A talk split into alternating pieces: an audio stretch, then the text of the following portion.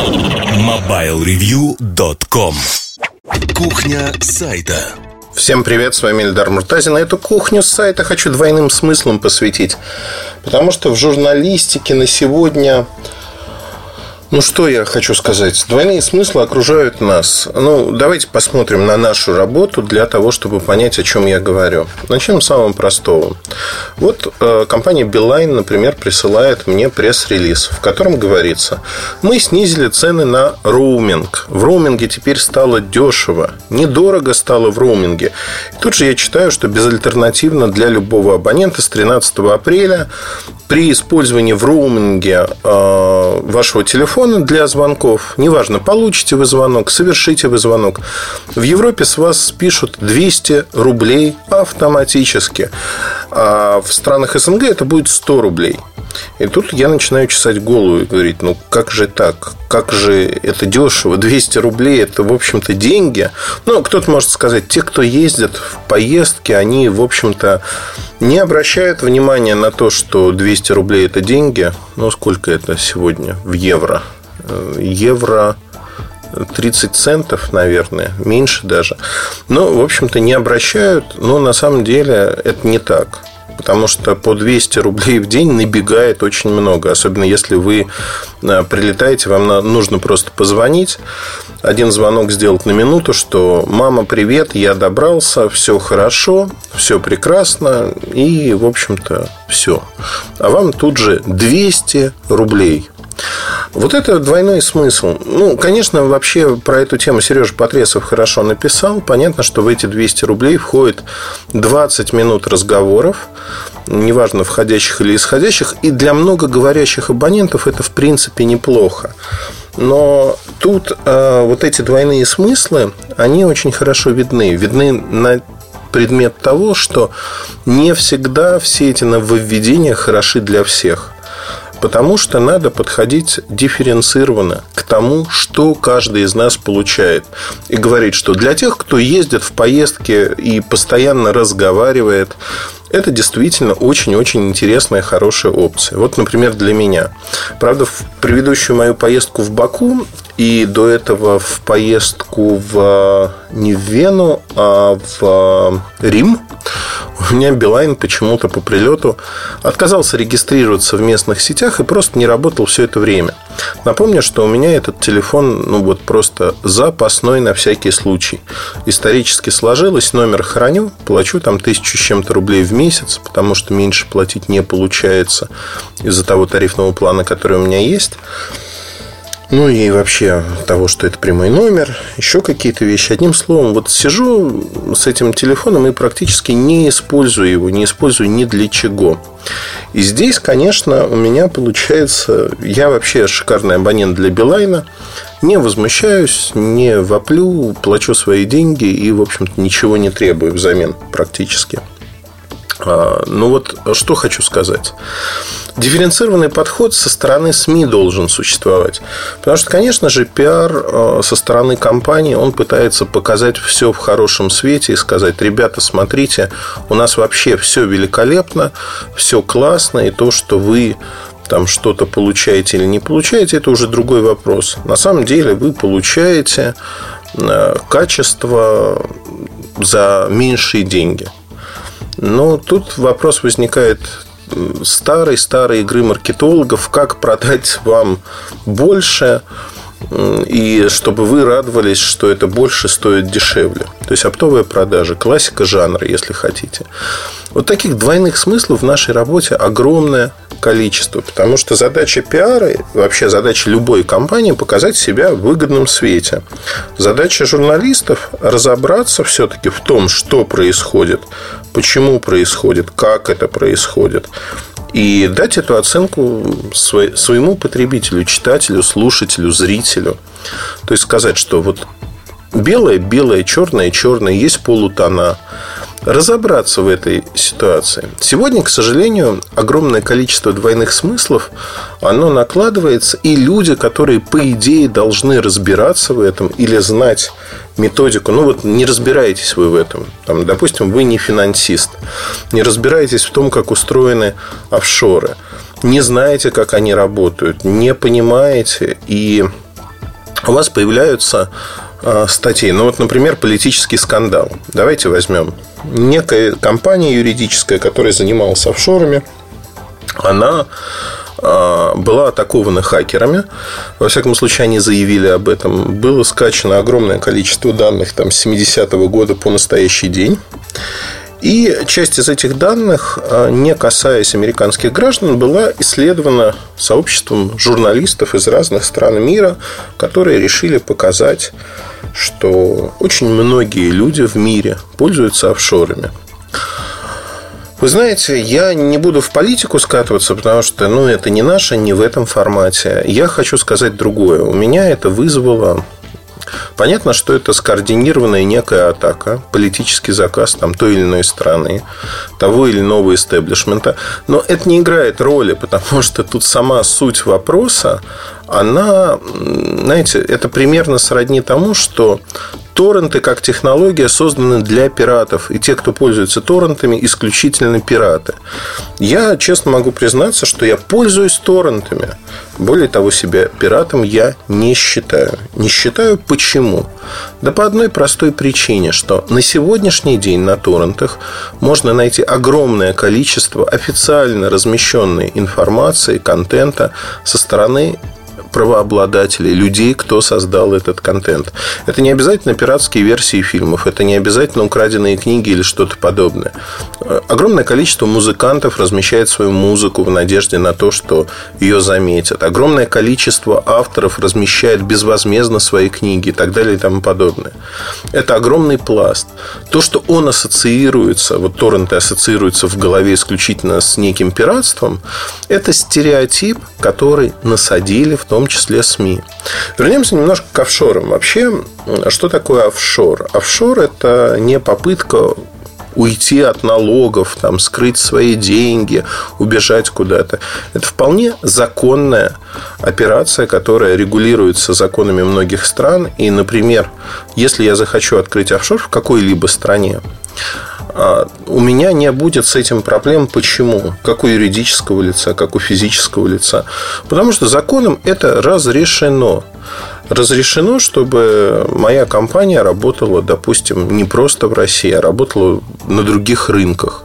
У нас достаточно либеральное законодательство. Да, безусловно, офшоры пытаются ловить, потому что кто-то в офшорах делает и грязные делишки, и это присутствует. Но а если подходить к этому вопросу э, с позиции здравой, э, вот, здравого смысла и логики, то любой предприниматель, любой без исключений, пытается максимизировать свою прибыль законными методами. Зачастую в некоторых странах, и мы не исключение, и незаконными также. Если посмотреть на то, как э, компания Apple, например, платит налоги, договорившись с ирландским правительством, и уходит от налогообложения на миллиарды долларов ежегодно. То же самое делает компания Intel. Это, по сути, те же самые офшоры на уровне государства, потому что их обороты позволяют им добиться вот особого к себе отношения, если хотите. И это тоже двойной смысл. И нельзя сказать, что они плохие. Нельзя сказать, что они там не делают что-то. Да, их родное правительство, там тот же Apple, э, Европейский Союз, э, правительство в США пытается, налоговое ведомство пытается приструнить и сказать, вы должны платить налоги в США. Apple от них отбивается, говорит, ну, смотрите, мы все делаем по закону. А правительство говорит, нет, вы делаете, да, вы делаете по закону, но вы используете лазейки в этих законах. На что Apple вполне справедливо говорит, ребят, ну смотрите, да, эти же лазейки есть, это закон. Если вы хотите, чтобы мы им не пользовались, давайте вы измените законы так, чтобы мы не могли этого делать.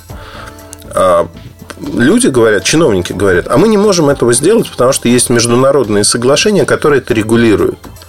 На что ну, юристы Apple разводят руками и говорят, ну, значит, все законно. Значит, если вы не можете этого сделать, то почему вы просите нас добровольно прийти и отдать свои деньги? Если мы нашли схему, по которой мы законно можем это делать вполне, и мы это делаем, то поменяйте законы. Это проще. Вы же государство, вы же чиновники от государства. Поменяйте, сделайте так, чтобы все было иначе, чтобы мы не воспринимали это как-то по-другому. И вот здесь, конечно, мы сталкиваемся с тем, что все это удивительным образом пересекается вот с теми двойными смыслами, о которых мы говорим. Зачастую огромная ответственность на журналистах лежит. Почему? Потому что очень часто они дистрибутируют и распространяют информацию без изменений. Они даже не пытаются ее осмыслить, они не пытаются проделать домашнюю работу и сказать, ребята, смотрите, на самом деле все не так. Вот э, это нормально, это ненормально они не пытаются там с теми же офшорами ситуация, они не пытаются поговорить с экономистами, с людьми, а, инвесторами, с теми, кто работает в полях, кто пользуется этим инструментом. Потому что вся вот эта истерика, направленная на а, массового потребителя, который далек от экономики в принципе, и у него весьма странные представления о том, как все это работает. А, да, конечно, она достигает своей цели. Но люди, кто хоть раз в жизни сталкивался с офшорами, они ухмыляются и, в общем-то, в очередной раз убеждаются, как работают СМИ. Их не нашли, до них не достучались, их комментарии не дали. То есть интересно другое, что на черное говорят белое, на белое черное – стандартную практику пытаются представить как нечто недостойное, чего нету. Мне очень понравилась в этом плане статья Андрея, Андрея Мовчан, а, написал, не помню где, да, но вы можете поискать про офшоры его статью, как раз-таки связанную с этим скандалом. И там человек вполне конкретно, человек-практик, который занимался этим, он вполне конкретно пишет, что это полная ерунда полная ерунда с точки зрения здравого смысла и с точки зрения того, как все устроено, как все работает. В офшорах нет ничего изначально, нет ничего криминального. А, и это, в общем-то, доказывается. Доказывается там, как дважды два. Вот это двойные смыслы, двойные смыслы, которые, с которыми журналист вольно или невольно сталкивается. В идеальном состоянии журналист должен стать фильтром. Фильтром между компанией, которая пытается представить что-то, компанией или группой людей, государством, не суть важно кем. Да? Вот с одной стороны есть массовая аудитория, те ваши читатели, слушатели, зрители. С другой стороны, некий источник информации, как правило, это компания, государственный орган, само государство. То есть некая группа людей, которая преследует свои цели, безусловно. Причем, когда я говорю о том, что они преследуют свои цели, ну, нет альтруистов, нет тех, кто говорит, что мы не преследуем какие-то цели. Давайте возьмем Елизавету Глинку, э, доктор Лиза, женщина, которая помогает бездомным, которая делает огромную работу. И она молодец. Молодец во всех смыслах. И это человек, перед которым можно преклоняться, человек, который не гнушается любой работы и пытается сделать мир лучше. Самоотверженный человек. Э, и вот мы привыкли к тому, что э, преследует свои цели, имеет негативную коннотацию всегда практически. Вот когда говорит, он преследует свои цели. Сразу возникает образ в голове, что кто-то за кем-то что-то пытается. На самом деле тут есть один маленький, важный, очень важный момент. Крайне важный. Почему? Потому что э, преследуя свои цели, доктор Клинка, она пытается сделать мир лучше – и можно ли вот негативно сказать, что там, это плохо? Нет, это неплохо. Это тоже двойные смыслы. И то, что у нее есть свои цели, безусловно, она об этом говорила многократно. Что она хочет сделать? То есть, вот эти двойные смыслы, они вокруг нас. И можно перевернуть любое хорошее дело в негатив. Точно так же инструменты давно известны, стары как мир, и точно так же эти двойные смыслы, они должны отфильтровываться на каждом этапе. То есть журналисты должны их отфильтровывать. Журналисты тоже преследуют свои цели. Хорошие, плохие, благие или нет, мы не знаем. И поэтому читатель тоже должен иметь свою голову на плечах для того, чтобы понимать, вот это так, это не так. И там в своей работе я очень часто сталкиваюсь с тем, что э, высказываются диаметрально противоположные точки зрения читателями, которые говорят вот под одной статьей. Там, возьмем диванную аналитику про якобы ценовую войну на российском рынке, которая сейчас э, Евросеть как рекламную акцию проводит в апреле. Э, здесь, э, конечно, диаметрально противоположные точки зрения. С одной стороны, человек говорит, э, от вас вообще ничего в этой жизни не зависит абсолютно. И тут же опровергает свои слова, говоря о том, что но вот как бы а бренды Apple, Samsung вам заказывают писать, что китайцы слабы, потому что они их уже задавили, и фактически Китай правит миром. И в вашей статье об этом написано. А, то есть не стыкующиеся абсолютно между собой предложения с точки зрения здравого смысла, но они как-то в системе координат конкретного человека в голове уживаются. То есть его фильтр поломан.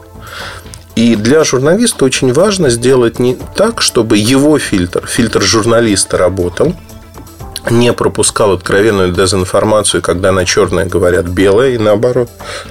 Но самое главное пытаться отремонтировать вот этот фильтр в головах своих читателей объясняя, а что происходит, как происходит, почему можно или нельзя верить бездумно тем или иным историям. Ну, вот э, двойные смыслы. Тот же пример Евросети. Евросеть э, использовала... Вообще, Саша Малис, он молодец во всех смыслах. И Саша всегда находит пути, как с минимальными затратами энергии, денег э, реализовать те или иные свои идеи во благо компании. В прошлом году была на российском рынке ценовая война. Они воевали Евросеть связной, Мегафон и часть там, компаний, примкнувших к ним, они воевали с Samsung за то, чтобы выкинули Samsung со своих полок, пока не выкинули, воевали, снижали цены. С другой стороны, МТС, Samsung, DNS и ряд других компаний. Плюс куча независимой розницы в регионах, которые стала продавать Samsung. И получилось что? Получилось то, что Samsung, в общем-то, не проиграл. Э, вымылся товар Samsung с полок связного Евросети, и они частично проиграли с точки зрения оборота в деньгах, потому что Samsung дорогой товар по сравнению с китайцами и прочими марками. Э, для Евросети в этом году, уже в 2016, в апреле, стало необходимым получить те или иные деньги для того, чтобы поддерживать просто сеть. У них самая большая сеть в России, порядка 5000 салонов, ну, чуть меньше. И э, все эти салоны требуют еды. Они требуют топлива, то есть нужно, чтобы была оплата аренды, нужно, чтобы продавцы получали деньги. Если у вас падают продажи и маржа на этих продажах, это невозможно сделать. Вам нужно привлекать больше потребителей. И вот они запустили рекламную кампанию под названием «Ценовая война». И э, вот обратите внимание, тоже издание «Ведомости», которое про первую настоящую ценовую войну написало спустя пару месяцев, когда она уже гремела вовсю, и не заметить ее было просто невозможно в упор. Они написали, потому что что-то стало доноситься и до них. Тут же обратная ситуация. Пришли пиарщики Евросети и сказали, все, мы начинаем ценовую войну. Вот мы сделаем то-то, то-то. И несколько статей буквально подряд стали выходить о том, что Евросеть начинает ценовую войну, там то-то, то-то. Фильтр у журналистов, а, которые об этом писали, не просто поломан, он не работает, он забился. Потому что они а, на странице ведомостей просто опубликовали дезинформацию, они опубликовали то, что является пиаром Евросети. Вот в чистом и неприкрытом виде. Почему они это сделали? Ну, потому что вот этот фильтр у них не работает. Они съели то, что им скормили с руки. Что будет ценовая война, что она началась, что вот. А какие Евросеть преследовала интересы? Для того, чтобы действительно а, другие компании ответили на это. При этом не проведя снижение цен. Э, понятно, что они на, не на менеджмент компании, а скорее на акционеров действовали. Там акционеры МТС, прочитав эту заметку, сказали бы, ага, значит, надо ответить, давайте-ка ответим. А потом Саша Малис сказал бы своим акционерам, что смотрите, это не мы жжем деньги, а МТС жжет деньги, нам надо отвечать. Давайте нам какие-то деньги для того, чтобы мы ответили и могли это сделать. То есть каждый преследует свои интересы. Но в этой истории а, у ведомостей тех же своих интересов, кроме того, чтобы донести информацию объективную, ну, я исхожу из этого все-таки, а, донести объективную информацию, других интересов быть не могло. Но так как фильтр у журналиста поломан, то они донесли информацию Евросети в том виде, в котором Евросеть хотела, чтобы эта информация появилась. Это вообще классика жанра. Каждая компания хочет, чтобы информация доносилась именно в том виде, как они ее видят. Не как это происходит на самом деле, а как они ее видят. И поверьте, за почти два десятка лет в журналистике у меня было множество историй, когда компании бились в истерике, кричали о том, что да мы вас засудим, потому что мы вам прислали пресс-релиз, а вы добавили в этот пресс-релиз, опубликовали не пресс-релиз, а свои мысли о пресс-релизе, о том, что мы делаем. Вы не имели права этого делать. Вы знаете, это происходит сплошь и рядом. Но понятно, что это компании не крупные, не большие, с весьма странными представлениями о мире. То есть, ну, во всяком случае, когда пиар-маркетинг-менеджер вот такие позиции бывают. Я считаю, что это совмещение невозможно. Тем не менее, когда такие позиции бывают, существуют, они делают очень простую вещь. Они а, получают некое представление о том, что прекрасно. О том, что прекрасно, как прекрасно. И считают, что журналисты – это вообще такой обслуживающий персонал, который должен публиковать ту информацию без изменений, ту информацию, которую они предоставляют. То есть э, они искренне в это верят. Они верят в то, что вот так и должно быть. И когда ты объясняешь, что так не бывает и так не должно быть, люди искренне оскорбляются. Они говорят, нет, ну как же так? Как же вы вот посмели и вот начинаешь думать, ну действительно, как же ты так посмел свои мысли добавить, размышления о том, как это на самом деле тебе кажется. А, и это проблема огромная проблема, с которой бороться бесполезно и бессмысленно сегодня в рамках э, вот таких людей. Ну, ты не можешь им представить свою голову, ты не можешь их обучить. Ты можешь дать обратную реакцию, что так, как они считают, это не работает. И в какой-то момент, знаете, это сродни тому, что ребенок пытается залезть в розетку пальцами. Э, это крайне сложно сделать, но некоторые пытливые дети могут туда там, заколку для волос засунуть, еще что-то. А если родители не закрывают розетки специальными такими закрывашками пластиковыми, то ребенок в конечном итоге все-таки это сделает, пытливый ум. Его долбанет током. Не насмерть. Ну, долбанет, тряхнет очень-очень хорошо. Вот дети, которые э, нормально, адекватные, им хватает одного раза, чтобы понять, если ты засунул руки в розетку там, через что-то, через какой-то предмет, то тебя бьет током. А когда тебя бьет током, тебе больно. Вот э, с некоторыми пиарщиками этого не происходит. То есть они продолжают жить в иллюзиях, как работает этот мир. А сам мир показывает, что он так не работает. Но иллюзии у них остаются. И они пытаются вот эти свои двойные смыслы привнести в жизнь других людей, рассказывая о своих иллюзиях как о чем-то свершившемся. Вообще, Самое главное, чтобы у человека был внутренний фильтр того, что происходит. Его можно назвать критичным мышлением. Критичное мышление, когда вы размышляете о том, а что происходит, как происходит, что вы делаете, как вы это делаете. И это очень-очень важно важно понимать, каким образом вы а, начинаете свою жизнь, как вы ее продолжаете. И главное, если вы занимаетесь журналистикой, быть вот этим фильтром между вашими читателями и компаниями, когда у вас есть база знаний, вы уже знаете о том, что происходило, как происходило, насколько часто компания держала свои обещания и действительно делала так или иначе. То есть это все можно и нужно рассказывать для того, чтобы дать информацию, дать информацию, которую люди могут обработать, они могут размышлять, что да, действительно были такие факты. А не просто опубликовать пресс-релиз, пересказанный своими словами, с той информацией, которую компания хочет донести до потребителей. Ну или там, например, история с двойными смыслами. Йотафон очень успешный продукт. Мы не расскажем, сколько мы его продаем, но он очень успешный. Или мы продали там, 100 тысяч йотафонов за первые недели. А как подтвердить? Да никак. Вот через наш собственный магазин.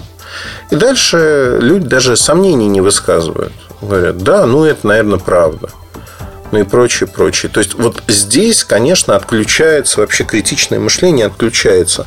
Где-то оно отключается само собой, потому что его нет изначально. Где-то этому способствуют сами компании, говорят, ну, мы тебя отблагодарим, сделай вот так. И люди как бы идут на это. Это неправильно со всех точек зрения. Поэтому я считаю, что на сегодняшний день необходимо, просто жизненно необходимо делать э, так, чтобы у вас было всегда сознание того, что вы делаете, как вы делаете и главное для чего. Вот это самое главное. Все остальное вторично. На этом, наверное, все с этим подкастом. Ну, не глобально все, а с сегодняшним выпуском кухни сайта. Послушайте другие части. Я надеюсь, они будут не менее интересны, чем это. Хорошего вам настроения, удачи. Пока. MobileReview.com Жизнь в движении.